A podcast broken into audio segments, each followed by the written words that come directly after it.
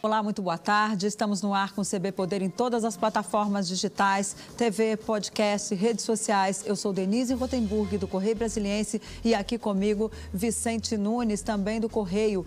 Hoje nós vamos conversar por videoconferência com a senadora Simone Tebet, do MDB de Mato Grosso do Sul. Ela é presidente da Comissão de Constituição e Justiça do Senado Federal. Senadora, muito boa tarde. Obrigada por estar aqui conosco. Boa tarde, Denise. Boa tarde, Vicente. Boa tarde, senadora. Prazer muito grande e através da TV Brasília falar com você. O prazer é, é todo nosso, senadora. Senadora, nós começamos aí a semana tensa com o presidente Jair Bolsonaro tendo participado aí de uma manifestação ontem, onde foi pedido tanto a volta do AI-5 como uma intervenção militar, além de fechamento do Congresso Nacional e do Supremo Tribunal Federal. Hoje de manhã, ele meio que voltou atrás ao dizer que ele quer o Supremo aberto, o Congresso aberto e transparentes. Como é que a senhora vê essa avaliação aí, essa atitude do presidente Jair Bolsonaro? Se me permitir, é, eu gostaria antes de que a atitude meia dúvida que foi sorte uma meia dúzia, representa a vontade da maioria da população era muito pelo contrário. Quem viveu, o falar, foi o AI-5, jamais teria coragem de dar a voz a favor dele. Eu diria até que seria ou um ato, ou é um ato de ignorância ou de hipocrisia. Ignorância porque não ter vivido ou lido nos livros de história significa ou hipocrisia achar que o AI-5 valeria para todos, menos para as pessoas que levantam a bandeira dele, ou seja, valeria para nós, que insurgimos contra, não valendo para esses, eu diria, para essa minoria, que continuaria tendo suas liberdades e direitos garantidos, eh, e esses mesmos direitos e liberdades sendo cerceados para a maioria absoluta da população brasileira.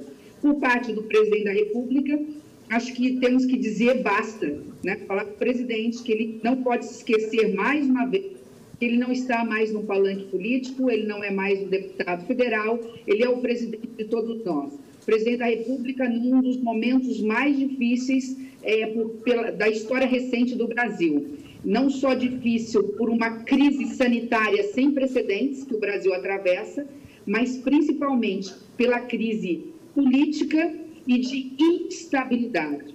A última coisa que nós podemos ter nesse momento é um presidente da República elevando o país, que já vive um caos, à instabilidade política, política e à insegurança jurídica. Senador. E olha.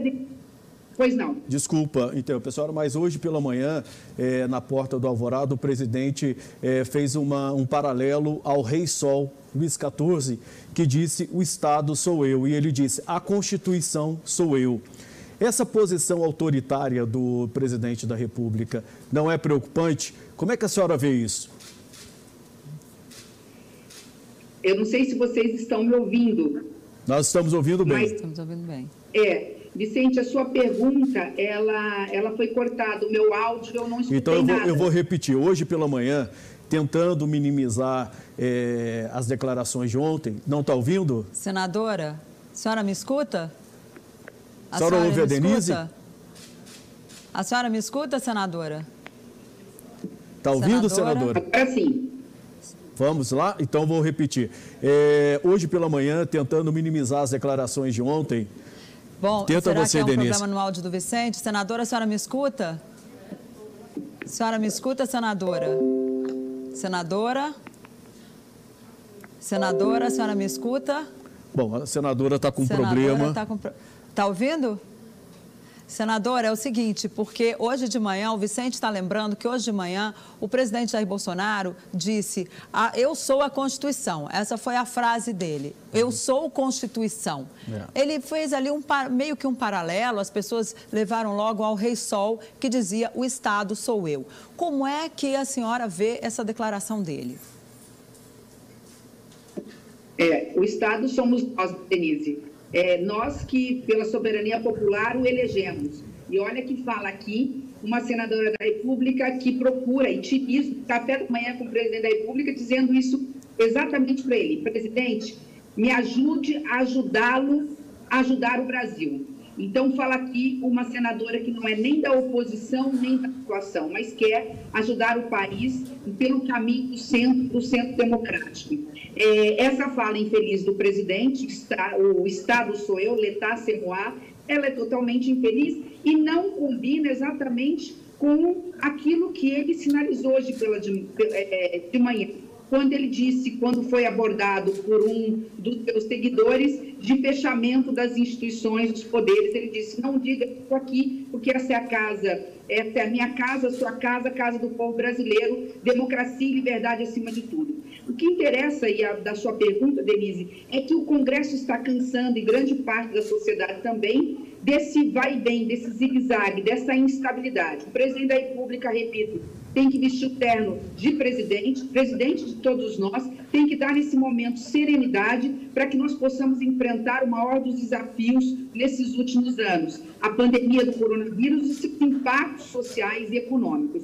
Eu espero que o presidente, depois do, das respostas firmes das instituições, tenha percebido que a, a paciência está chegando ao fim e de que nós precisamos é, e vamos construir pontes. Não é mais momento de dinamitar caminhos, é momento de construir e pavimentar caminhos porque nós estamos todos no mesmo barco. Agora, a senhora vê alguma possibilidade dele fazer essa ponte no momento em que ele ataca justamente os presidentes da Câmara e do Senado? Ou seja, nas últimas, nos últimos dias aí, na semana passada, o presidente foi muito firme ao dizer que ele não negocia mais com Rodrigo Maia, que Rodrigo Maia quer ali uma negociação que ele, Bolsonaro, não vai entrar. Ontem mesmo ele disse, não vamos negociar nada.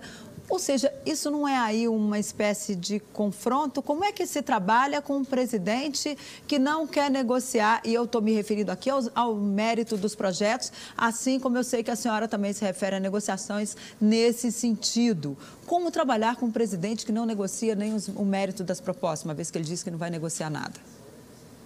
É, Denise, tem que perguntar, né? Negociar com qual presidente? O de ontem ou o de hoje? Esse é o problema de todos nós. Quando eu fui, na semana passada, muito mal interpretada, dizendo que o presidente devia pedir desculpas para o Congresso Nacional, eu estava me referindo exatamente isso.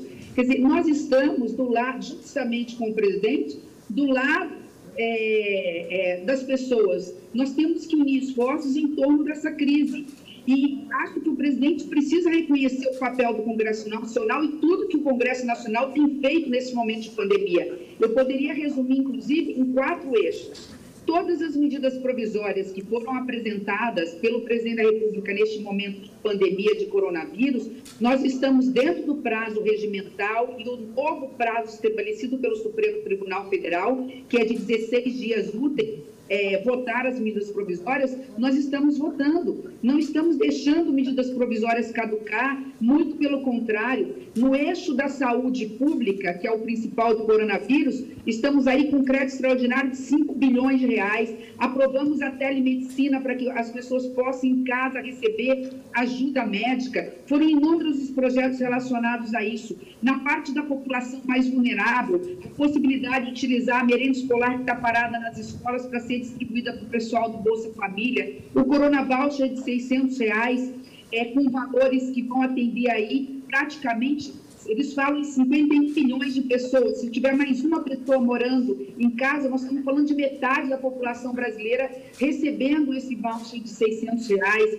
Ajuda para empresas garantirem o emprego e não demitir, com três possibilidades. Linha de financiamento para eles bancarem por dois meses esses trabalhadores, possibilidade de suspensão por 60 dias desse trabalhador sem mandar embora, sem mexer em salário, bancado pelo poder público, ou a possibilidade dessas empresas reduzirem jornada de trabalho por 90 dias, também bancado pelo seguro-desemprego. E tudo isso que teria que ser uma propaganda positiva do governo federal, que, convenhamos, saiu da equipe econômica do governo, do presidente Bolsonaro, acaba ficando diminuído diluído nessa briga desnecessária do presidente que acha que o Congresso Nacional é o inimigo do seu governo e o inimigo do povo.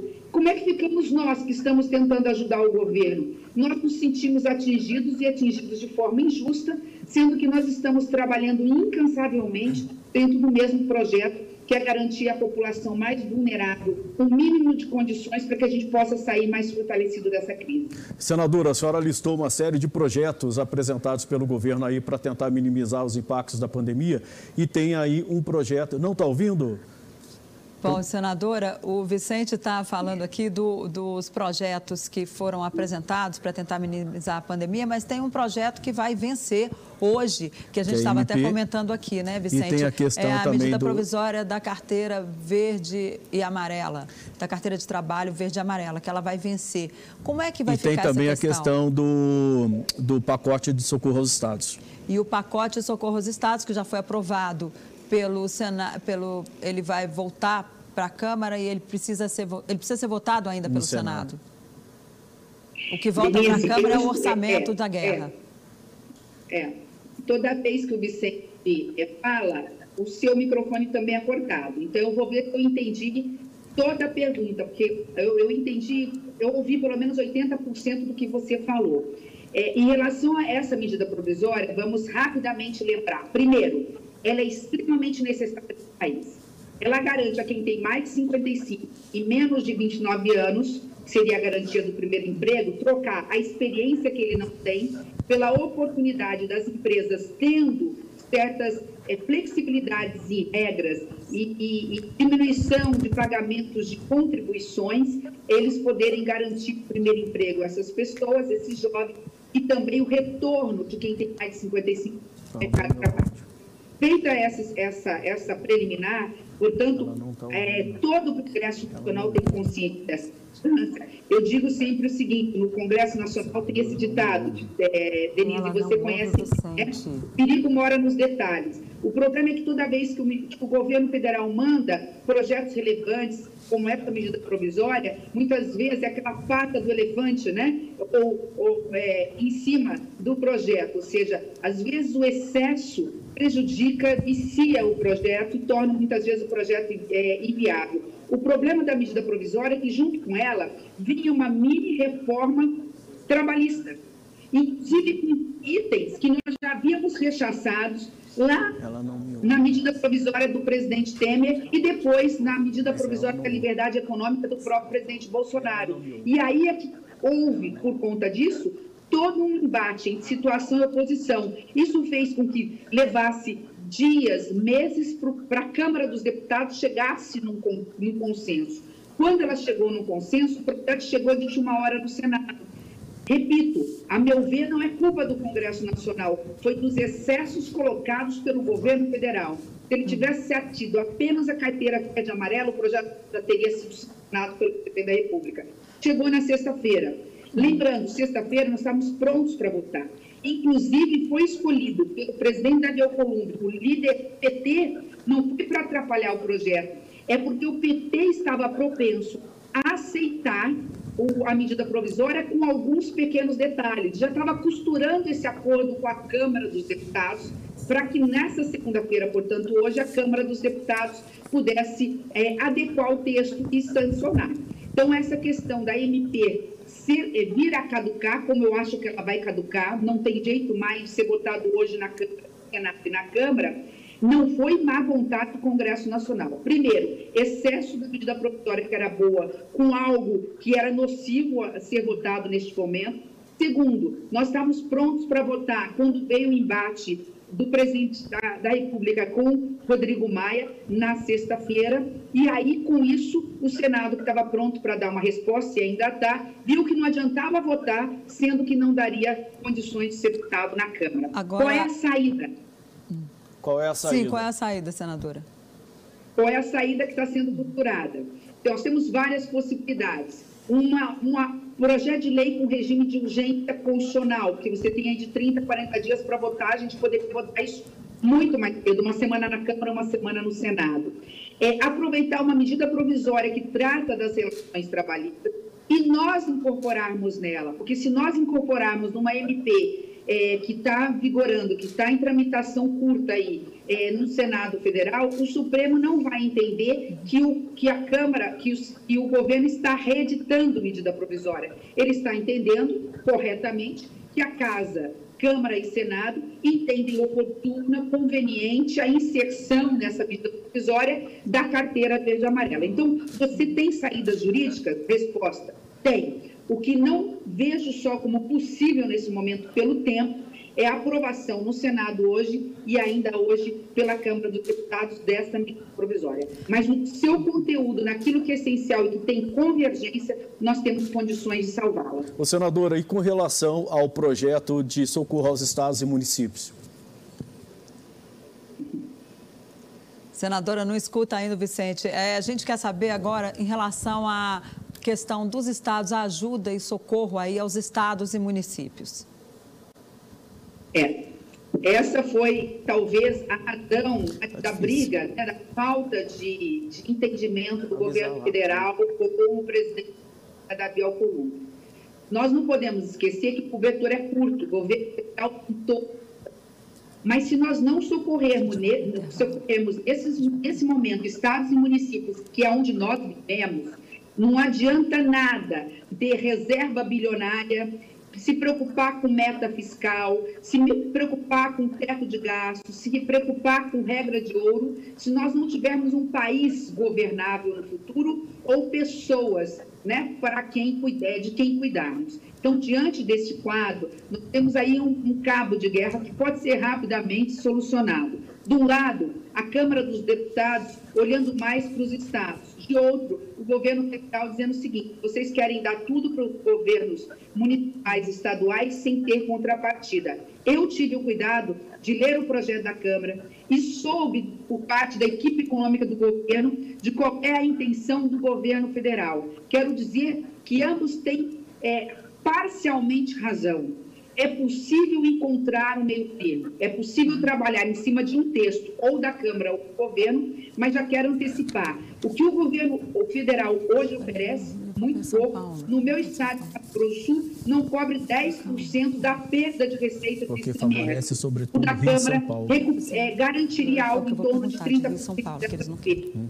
Então, qual é a, a, o próximo passo, Denise e Vicente? Esta semana, o governo federal está conversando com alguns senadores e líderes para encontrar dentro de um texto ideal minimamente aquilo que podemos avançar. Com base Agora... nisso, começamos do zero. Mas esse zero não significa atraso do calendário. O, o Senado pode trabalhar nesta semana e entregar para a Câmara um projeto a semana seguinte Agora... seria da Senadora, há uma dificuldade aí em relação a Rio e São Paulo, porque Está todo mundo dizendo, inclusive a Câmara, o presidente da Câmara, Rodrigo Maia, chegou a mencionar isso claramente na semana passada, dizendo que o projeto do governo é justamente para não ajudar os estados que hoje mais sofrem com a pandemia, Rio e São Paulo, porque existe aí uma atitude com ações aí com vistas a 2022, porque todo mundo sabe que João Dória surge aí como um adversário do presidente Jair Bolsonaro e há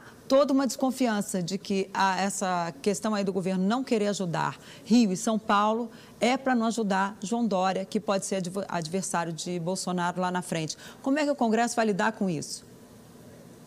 O Congresso tem que estar isento e, nesse momento de disputa político-partidária. 2022 é, está lá na frente, não sabemos se chegaremos vivos até lá.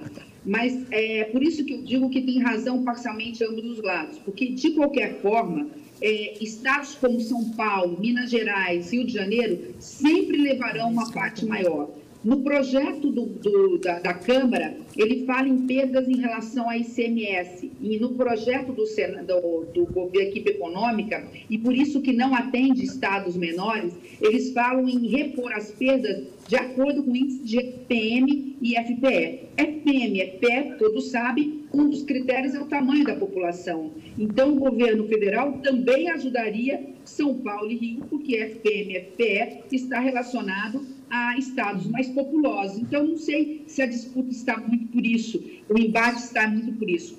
O que o Senado vai primar? O Senado é a casa da federação. O Senado defende é, igualmente e tem a defesa intransigência dos, intransigente dos estados brasileiros. Somos, é, somos criados é, justamente por isso. Então, consequentemente, só vai passar no Senado Federal um projeto que distribui melhor essa conta ou esse pouco dinheiro que se tem para a maioria absoluta dos estados brasileiros. Não okay. acredito que, que, o critério FPM, FPE, que é o critério é, hoje, num primeiro momento, almejado pelo governo federal, seja o mais justo e seja o que seja possível passar. Talvez uma mescla, incluindo é, FPM, FPE e perdas de CMS com o ISS. Por isso que essa semana vai ser crucial. Vai ser uma semana de muita conversa, de muito debate, de, de muita negociação. E aí eu okay. respondo a sua primeira pergunta, Denise. Uhum. Não é negociata, como muitas vezes se quer colocar, é negociação,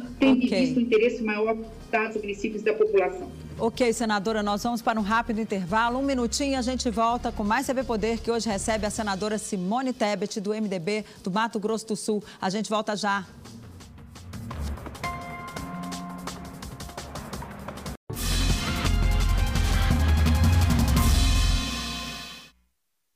Olá, voltamos com o CB Poder, que hoje conversa com a senadora Simone Tebet, do MDB de Mato Grosso do Sul. Senadora, a senhora que é presidente da Comissão de Constituição e Justiça e já viveu impeachment lá na, na Câmara, no Senado, como foi a do, da ex-presidente Dilma Rousseff. Agora, como é que a senhora vê essa possibilidade aí? A senhora, a senhora acha que tem alguma perspectiva disso em relação ao presidente Jair Bolsonaro?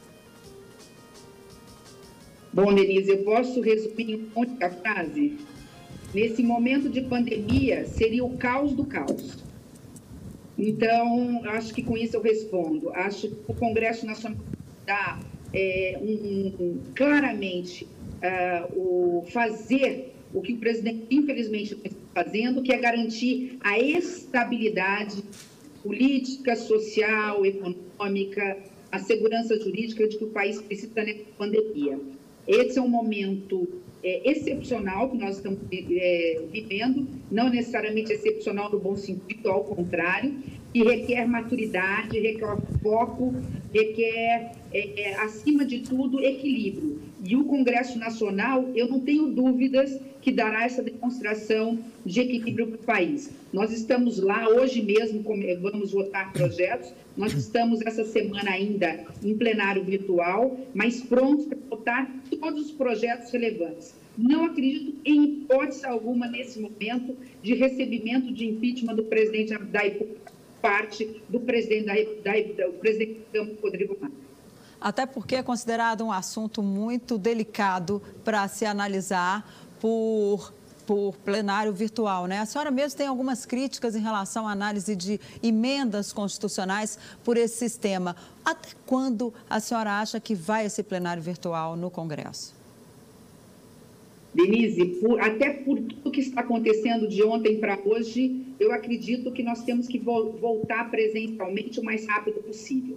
O Congresso Nacional um dia já foi fechado por fora, mas ele não admite numa democracia fechaduras muito menos por dentro. Não seremos nós a fechar o Congresso Nacional.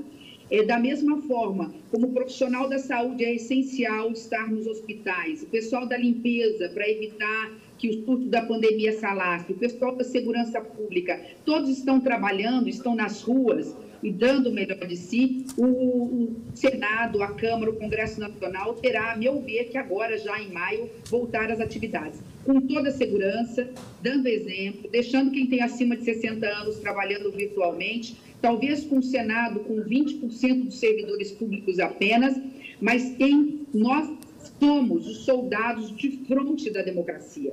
Somos nós que temos que estar ali correndo qualquer risco, nós somos pagos para isso.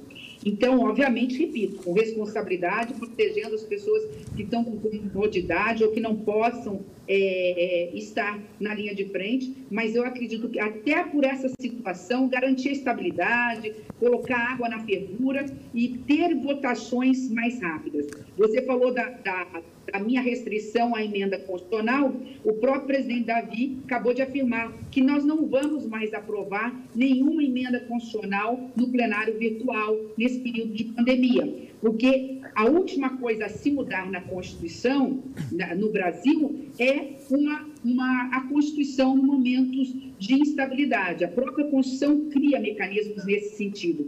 e, por isso mesmo, inviabiliza votações muitas vezes urgentes. Medidas provisórias que poderiam ser votadas mais rapidamente ou ter acordos mais rápidos, como a medida provisória da carteira verde e amarela, muitas vezes sai prejudicada.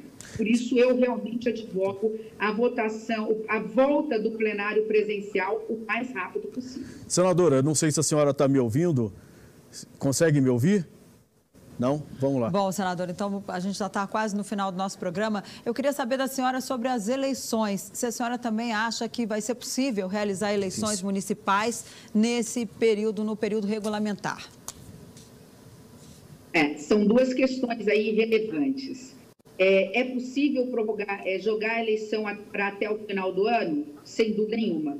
Basta o Supremo, Superior Tribunal é, Eleitoral é, percebendo que a pandemia vai se estender, é possível jogar a eleição de outubro para novembro, mesmo para dezembro.